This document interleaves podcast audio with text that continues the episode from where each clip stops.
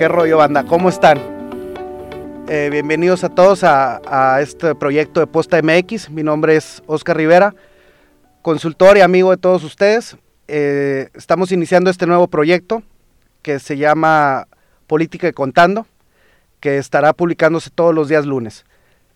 El día de hoy vamos a tener como invitado a David Dorantes, amigo, socio, consultor y periodista. Y comentarles que en este primer episodio van a escuchar sobre el impacto que tienen los números en la política de nuestro país y lo que se viene en las elecciones 2021, en los cuales vamos a estar analizando diferentes estados de la República. Darle la bienvenida a este nuevo espacio podcast que, que se da la oportunidad de crear un proyecto que hemos platicado, creo, aquí el buen David y yo, el invitado hoy, amigo, colaborador, colega, que tenemos ya más o menos un año, más de un año y medio planeándolo, creo que pues se da ya la, la buena de, de, poderlo hacer, grabar, emitir y bueno, les quiero contar que, que este podcast va a tratar sobre la política y contando, es el nombre que va a llevar. Y y vamos a hablar de lo que representan los números alrededor de la política, alrededor de, la consultoría, donde David y yo hemos podido estar colaborando ya cuatro años, David. Entonces, bueno, le quiero dar la bienvenida a David y ahorita entramos más a detalle de, de qué es lo que se trata, pero bueno, una me da una alegría que tú seas el primero que pueda participar en este primer podcast, que creo que fuiste la primera persona que, que escuchó la idea y, que la apoyó y bueno, hoy se materializa, ¿no? Pues la alegría es para mí, Oscar, sobre todo para por estar aquí compartiendo contigo este la cristalización de este sueño.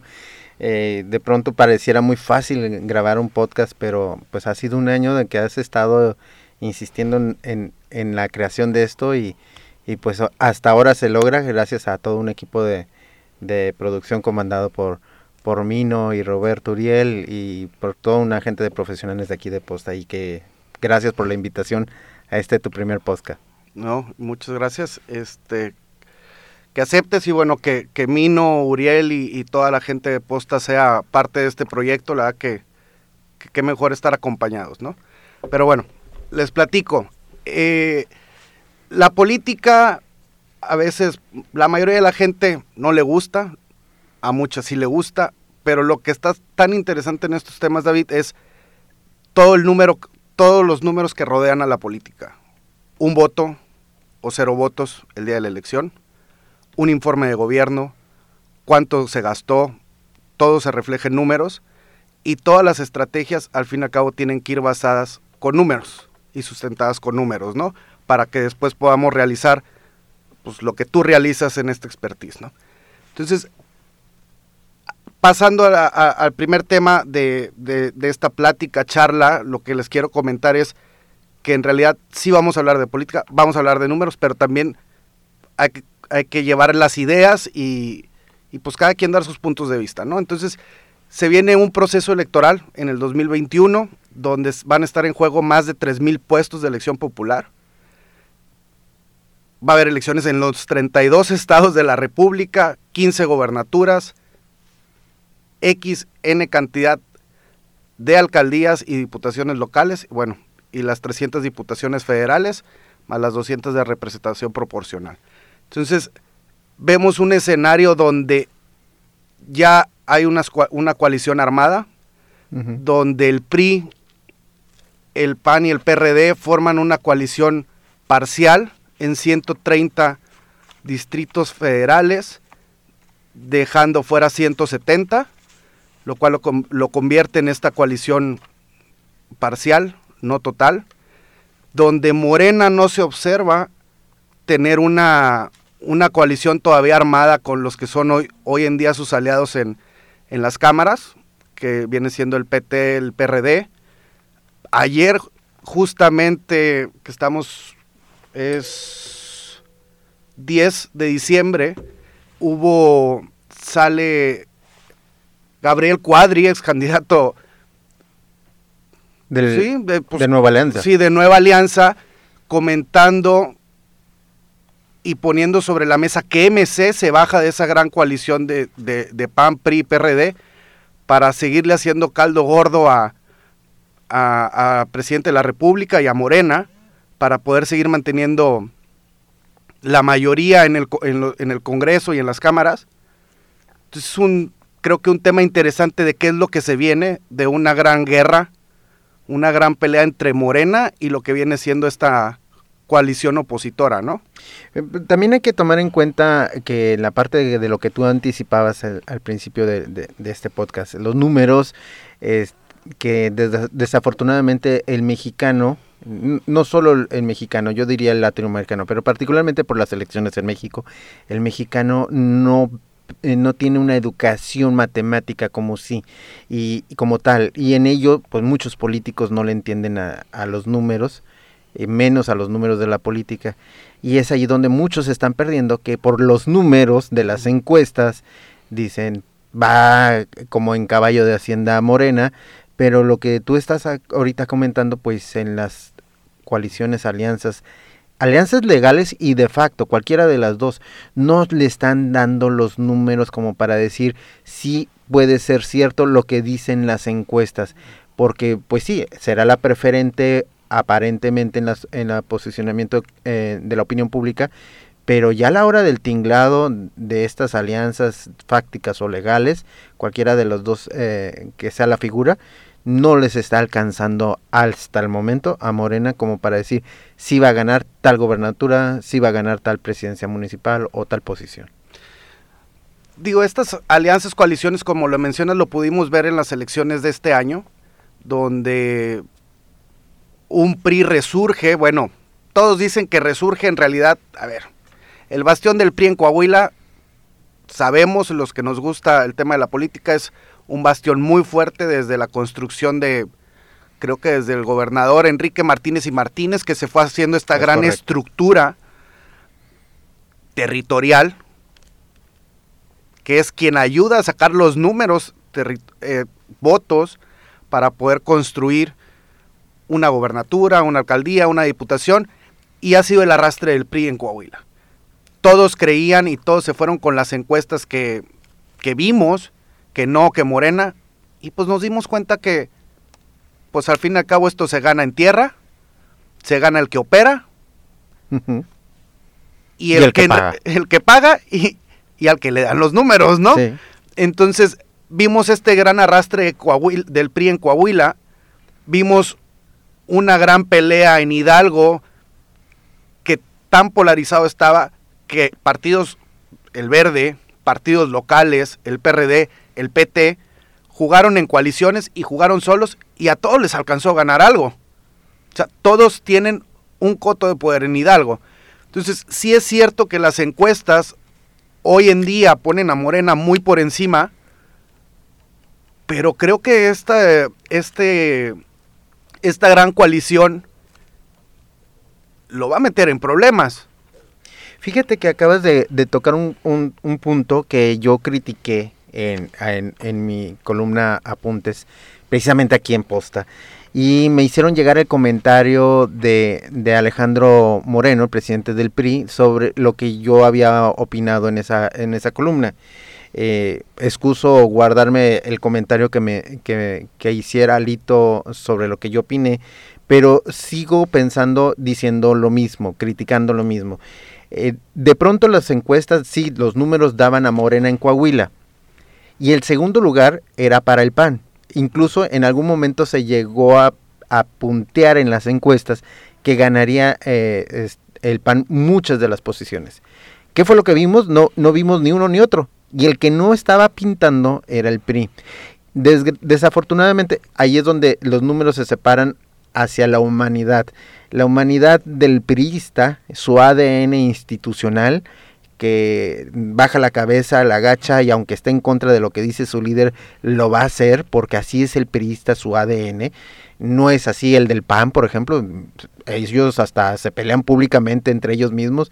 De allí de que pareciera ser ya este, una maldición ser presidente del PAN, significa que a la siguiente tú vas a estar fuera del mismo PAN. Eh, salvo una que otra excepción en toda la historia del PAN. ¿Qué sucedió en Coahuila? Lo que realmente sucedió en Coahuila no fue que el gobernador del PRI, emanado del PRI, y que esta estructura que bien relatas de, Enrique Martínez y Martínez, con quien tuve al, algunos encontronazos en su momento, eh, sí, fue una estructura que fue muy bien hecha, muy, muy bien planchada, originalmente en algunas regiones por, por los Moreira, por los dos hermanos Moreira, no más que nos estamos olvidando de una parte. El coto de, de, de Enrique Martínez y Martínez, sobre todo los periodistas que todo, todos los periodistas del país lo celebraron como si hubiera sido su triunfo propio. Y ahora se volvieron a echar a su, sus cuestas a dormir como es su ADN. Eh, que ese coto de, de, Enrique Martínez y Martínez no se lleva con, con, los Moreira. Y que una vez que sale de gobernador el primer eh, Humberto Moreira y entra Rubén Moreira, hubo un fuerte choque entre ellos dos, lo que dividió a los Moreira, eh, al grupo de Moreira en dos. Es decir, el PRI en Coahuila ya tenía tres grupos, Enrique Martínez y Martínez, el de Humberto y el de, y el de Rubén Moreira. ¿Cómo llegan a esta elección? Llegan divididos, porque Riquelme quiso agarrar pedazos de esos tres grupos para empezar a fortalecerlo, y lo hizo muy bien. Vieron los números, esa fue la gran diferencia. Vieron los números que no les favorecían, hicieron lo que tenían que hacer. Sí, encabezados por Riquelme, pero se tuvo que bajarse de su ego, que fue el comentario que, que, eh, que me replicó eh, Alito, se baja de su ego Riquelme, gobernador, y empieza a dialogar con los dos hermanos, y junta a los dos hermanos, y empieza a juntar a todos los peristas para poder conseguir el triunfo que consiguió, porque los números no le daban. Bajaron su humanidad del ego y empezaron a trabajar hacia el triunfo. Algo que no hemos visto en otros estados, hablando del PRI, pero también de los otros partidos siguen montados en su macho cada uno de ellos. Pero eso, digo, súper interesante el planteamiento que pones y lo que pasó en Coahuila, pero ahora me atrevo a poner esta pregunta sobre la mesa y es, ¿y en el 21, en las 15 gobernaturas que hay en juego, hablando del PRI, Alito cederá el poder? ¿Dejará que los gobernadores y los líderes reales de esos estados operen, van a jugar juntos o hay alianzas de facto por otros lados. ¿Por qué? Te puedo poner un ejemplo. O sea, un claro ejemplo es qué está pasando en Sonora. Uh -huh. El borrego Gándara renuncia a su militancia, ¿sí? Para poder buscar ser un candidato ciudadano, ¿sí? Emanado de una coalición PRI-PAN y quien se le sume, ¿sí? Y aquí la pregunta es, todos sabemos que quien hace los tejes y manejes en Sonora es el gran Malio Fabio Beltrones. Claro. Entonces, ¿qué que, va a pasar? Que también un parte del de su grupo de Malio Fabio participó en la elección de, de Coahuila. No, no, podemos quitar del mapa a, a Malio Fabio. Entonces, ¿qué van a hacer los presidentes de los comités directivos estatales del PRI? ¿Van a tener mano o no van a tener mano? Recordemos que hace un poco más de un año se concentró el poder de la designación de candidaturas en el CEN nacional, en el CEN del PRI. Quien tiene el palomeo, ayer o antier, si mal no recuerdo, nombran a Carolina Villano, la de procesos uh -huh. internos del PRI, y al fin y al cabo todas las candidaturas, imagínate, es la secretaria general, o sea, ¿qué más poder no quieren tener Carolina Villano y Alito para la designación de candidaturas. Y ahí es, creo, sabemos qué es lo que pasa con Morena, ¿no? Es una guerra y una pelea interna como las izquierdas. Vemos un PRI con un mini gobernador o mini presidente, si así lo queremos ver, donde él va a tomar todas las decisiones y todas las designaciones. Lo vemos en el PAN, un PAN que pues no sabemos si está o no está, todos dicen que es la verdadera oposición hacia Ajá. Morena, pero ¿y dónde está Marco Cortés? Nadie lo ve. Bueno, vemos, vemos, está en México. No, pues por eso, pero pues bueno, señores, estamos a seis meses de la elección más importante y sí, aparecen los gobernadores por medio de la Alianza Federalista, pero ¿dónde está el presidente del PAN? Ahora, vemos a un partido verde que se va renovando, que acaba de renovar la dirigencia. Hoy en día es el único partido que está dirigido por una mujer joven. y, y, trae este nuevo cambio, un poquito nuevo cambio a las nuevas generaciones. ¿Y qué está pasando con los partidos nuevos? Con Encuentro Solidario. ¿Dónde están? ¿Los vemos o no los vemos? Y recuerden que ellos tienen que jugar solos, por ley. No pueden jugar en una coalición. Y acaba otra pregunta. ¿Son fieles a Morena o van en contra de Morena? Has planteado muchas preguntas que serían dignas para cada una de ellas responder en, un podcast con diferentes invitados, pero yo, yo, me, yo empezaría con la parte de tan difícil, por decirlo así, de la parte de, Alejandro Moreno del PRI. Digo difícil porque incluso deberíamos de analizarlo desde la consultoría toda su presidencia. ¿Quién deja una gobernatura que no se iba a acabar al día siguiente. Era una gobernatura que estaba a la mitad de un buen estado que era Campeche. quizás no con los grandes ingresos este, que, pudiera tener un, estado como el, de aquí, el de Nuevo León, pero sí tiene, tiene una gran aportación al Producto Interno Bruto, hablando de números, como, como es tu podcast. La deja a la mitad y se va de presidente de, del PRI, eso normalmente no, no sucede en ningún partido, de dejar una gobernatura para irse del presidente eh, nacional del PRI.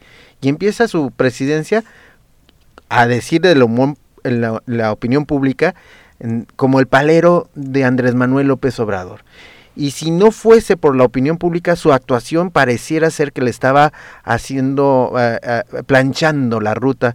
Bueno, hay que recordar aquella reunión de gobernadores donde el mismo presidente Andrés Manuel López Obrador le pide a los gobernadores del PRI que apoyen para que llegue a la presidencia eh, a, Alito, a la presidencia del PRI. Desde allí ya estaba marcado y de pronto en esta elección, paz, le da palo a, a Morena. ¿Qué va a pasar? Esa era tu pregunta. ¿Qué va a pasar? Ahorita es un... Alejandro Moreno está muy empoderado. Como que vuelve a regresar en lo que decían en sus juventudes en el Frente Juvenil Revolucionario, al diablo de Campeche. Pareciera ser que regresa ese diablo eh, de, de Alejandro Moreno. Pero también esto tiene que ver con los números. ¿Cuánto dinero trae en la bolsa? Como para decir, en Tamaulipas voy a imponer, en Veracruz voy a imponer, en, Tabasco voy a imponer o realmente se va a ir haciendo muy camaleónica su función, le bajará a su poderío que acaba de agarrar y pero todo pareciera ser que no porque todas las dirigencias estatales han adolecido de imposiciones desde el, desde el centro, no solo desde el cambio estatutario, sino también imposiciones en quitar y poner dirigentes de varias diferentes de las organizaciones, que algo que no les ha gustado ni en Chihuahua, ni en Jalisco, ni en Nayarit, ni en Tamaulipas, ni en, eh, ni en Veracruz, ni en Tlaxcala, les ha molestado esos cambios al pareciera ser pareciera ser, porque no lo sabemos, no estamos adentro, arbitrarios. Pero sí sería bueno analizar qué va a pasar con ese Alejandro Moreno, con ese alito para el 2021 y si eso va a facilitar o va a entorpecer el, el triunfo o el no triunfo en, en las elecciones del, del 2021. Habría que revisar cada una de, de las elecciones estatales, sería el primer plano de ruta, pero sí, por ejemplo, el caso de Sonora que mencionas, ¿Qué va, a suceder? Como el caso de Nuevo León, ¿qué va a suceder con, con el Prismo y Clara Luz, este, Flores, que están también de pronto negando su, su militancia? ¿Qué va a pasar con, con los otros partidos, como Durazo, que se acaba de poner la, la chaqueta color verde y hace dos años estaba tirándole al Partido Verde en, en su cuenta de Twitter? No, y ahí, y vamos más allá, es muy cierto lo que, lo que platicas de, de Claraluz en Nuevo León, pero vamos allá a lo que pasó con Navarro en Nayarit. Navarro, siendo todas las encuestas, lo ponían en primer lugar de los aspirantes de Morena. ¿Y qué pasa? El, el comité estatal de Morena dice, no, Navarro no va a ser nuestro candidato. O sea, por más que gane la encuesta, no queremos a Navarro. Y Navarro se va con el verde ecologista. Ya dijo que él va a ser. El verde ya le levantó. Ayer se me hace que estuvo con Yasmín Bugarín, que es la líder estatal del verde, y con Arturo Escobar en el Senado. Y ya le levantaron la mano como el candidato del verde. Y ahí, ¿quién jugará por Morena entonces? ¿Quién de los duros? No será de los duros. Es correcto. Tenemos a Nayar Mallorquín, que es parte de, pues, de, de esta nueva generación que ha salido ahí en, en Morena, en Nayarit. Pero ¿qué juego va a representar entonces Miguel Ángel Navarro en este juego de la gobernatura? Una gobernatura que se veía fácil para Morena por los malos resultados que, que trae el gobernador, por un prismo que está hecho pedazos en Nayarit, con una posibilidad que de nuevo sea el candidato Manuel Cota Jiménez, que no trae ni el 7% de intención de voto. Entonces, ¿qué juego va a jugar ahora la posible candidatura de Navarro en el verde? ¿Y qué tanto en realidad le va a quitar a Morena o no? Porque Morena tenía, digo, tú y yo lo sabemos, Sí. estuvimos allá hace ya un poquito más de un año y medio haciendo unos estudios, y todo el mundo decía que Miguel Ángel Navarro iba a ser el próximo gobernador de Nayarit, emanado de las filas de Morena. Y al día de hoy, pues lo único que tiene es la candidatura del verde ecologista. Sí. Entonces, ¿qué va a pasar? Volvemos. ¿Qué números traen? Y quizás aquí eh, nos iríamos, que eso no lo miden en los números, ¿qué tal si de pronto queda el menos peor? Porque veamos en Estados Unidos, para no meternos ahorita en el tema mexicano, en Estados Unidos el, el mejor candidato era Sanders, pero el menos peor para el establishment de, lo- de los eh, demócratas, pues resultaba ser Biden, era el más cómodo, porque era muy incómodo Sanders. Y por eso gana eh, Biden la primera postulación de, lo- de los demócratas. ¿Y qué sucede en el electorado hace poco? Precisamente, pues no votan por, por Donald Trump porque el menos peor de los dos era Biden. ¿Será que en Nayarit y en algunos otros estados la gente va a ir a votar por el menos peor? El que me resulta menos incómodo. Pero también yo le pondría de, de tu 7% que le, eh, que, que le has concedido, no, bueno, por los números a Manuel Cota, que yo creo que, y tú podrás hacer una mejor corrida de números porque eres experto en minería electoral y yo no lo soy, este, yo creería que en esta si va como, como candidato en- eh, a gobernador, pues sería a lo mejor 5, regalándole mucho de mi parte. Porque O pérdida del registro. o per- yo, yo creería más, eh, porque algo que se les olvida a los candidatos, por ejemplo, aquí en Nuevo León eh, va por cuarta ocasión eh, Mauricio Fernández por la presidencia municipal de San Pedro Garza García. Algo que se le olvida a los políticos, porque en la parte del ego, que, que ahí se da el complejo de Libris, se les olvida que en cada elección salen eh, ganando por menos votos en proporción. El caso de Manuel Cota en, en, en yo creo que no, no sería la cantidad que tú ya lo tienes estudiado de la anterior. Pero falta otro factor. ¿Y qué pasa con el factor del crimen organizado? Porque recordemos que el estudio que teníamos era antes de la, del- de la liberación del hijo del Chapo Guzmán, antes del saludo del presidente Andrés Manuel López Obrador a la madre del, de- del Chapo Guzmán, y que en todo el norte de Nayarit, no se diga los estados colindantes, pues tiene una gran presencia y una buena vista el crimen organizado. En casi, casi como que los ven como los padrinos de esas comunidades que tú, tú y yo conocemos y hemos andado. Bueno, yo me quedé en la, mi vuelta número 7 oficialmente por todo el estado de Nayarit. Le- el norte de, de Nayarit de eso vive, porque eh, de, de ver bien a- al crimen organizado. Pero mm, todo Nayarit no es de una sola ala. El, el sur pertenece a otra ala. ¿Qué va a suceder? Incluso aquí- acordémonos de aquel fiscal eh, Beitia que todavía está en, en, en, en Nueva York. Todo eso, ¿cómo va a jugar en el humor so- social del electorado, independientemente de los números? Yo creo que si Nayarit se pinta, van a ir a votar por el menos peor. A lo mejor tendría oportunidad el PAN ahí con Toñito y su papá, porque los dos están jugando este Toñito gobernador y Toñito ex gobernador, eh, papá ex gobernador, habría oportunidad o no. Veo complicado incluso la región de Bahía de Banderas ahí en ahí en Nayarit, como muchas otras regiones se les está complicando a todos los partidos políticos en el país. Sí, aquí, y creo que para cerrar eh, esta primera emisión, primer podcast, grabación, como lo queramos ver, creo que sí es un, un tema de... A ver, Nayarit, Sonora. Voy a quitar un poquito el tema de Nuevo León, pero sabemos cuáles son los poderes que juegan en la elección. Partidos políticos, dinero, crimen organizado y hoy esta nueva pandemia que, que se viene, bueno, que tenemos, que no sabemos cuándo vaya a pasar, ¿qué factor juega? Porque bien sabemos, platicando con los amigos que tenemos en Hidalgo, ¿qué fue lo que pasó en Hidalgo? No se pudo hacer campañas. Por una un acuerdo, si así lo queremos ver, O una estrategia electoral también puede haber sido. Exactamente, porque pues al fin y al cabo en, política nada es coincidencia, ¿verdad? Ajá. Entonces, ¿cómo van a ser las campañas en, en- todos los estados? Porque al fin y al cabo, sí, la federal va a hacer una cosa, pero los órganos electorales locales juegan un papel preponderante y súper importante en las elecciones locales, ¿sale? Entonces, ¿qué papel van a jugar? Van a, van a permitir el casa a casa. Digo, tú y yo lo hemos platicado. A mí siempre me dicen, no, ¿cómo van a ser las campañas en el 2021? Señores, van a ser iguales. ¿Hay un tema de una mejor circunstancia para los, para los partidos pequeños? Claro que sí.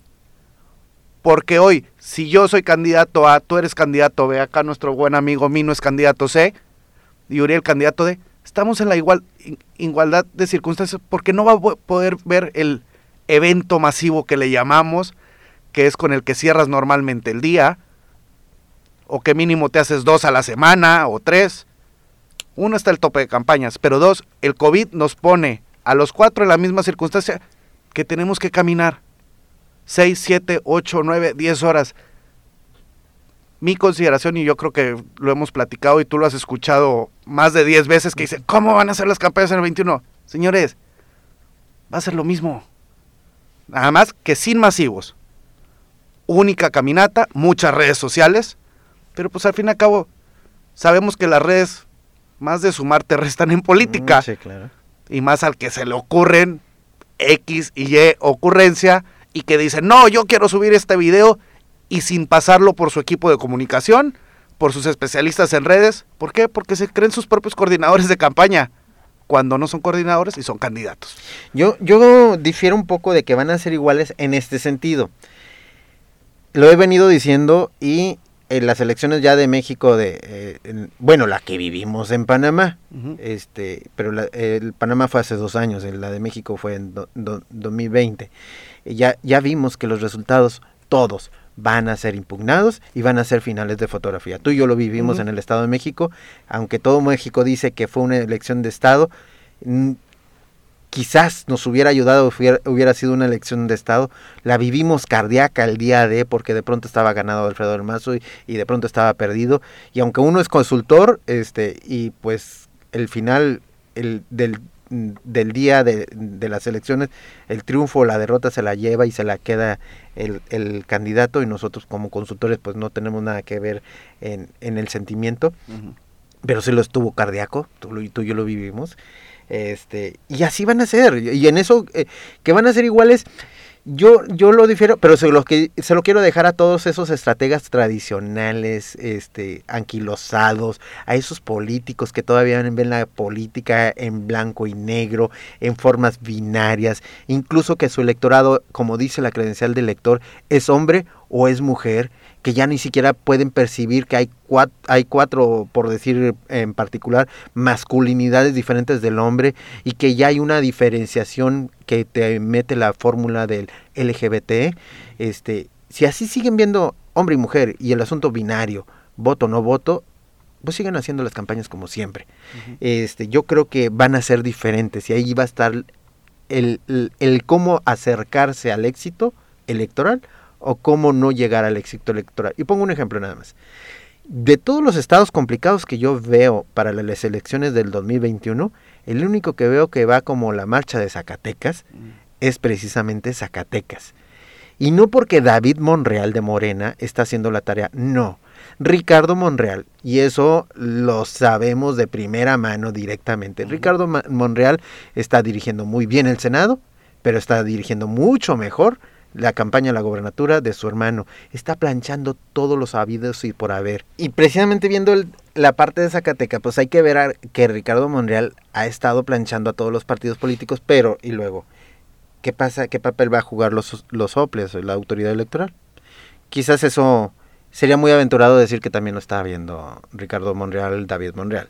Pero lo que sí estoy seguro que sí está haciendo, casi, casi, casi con, con pruebas, es que ya empezó a hacer a enmendar el error que sucedió en las elecciones pasadas a la gobernatura del PRI, tener de acuerdo a la iglesia.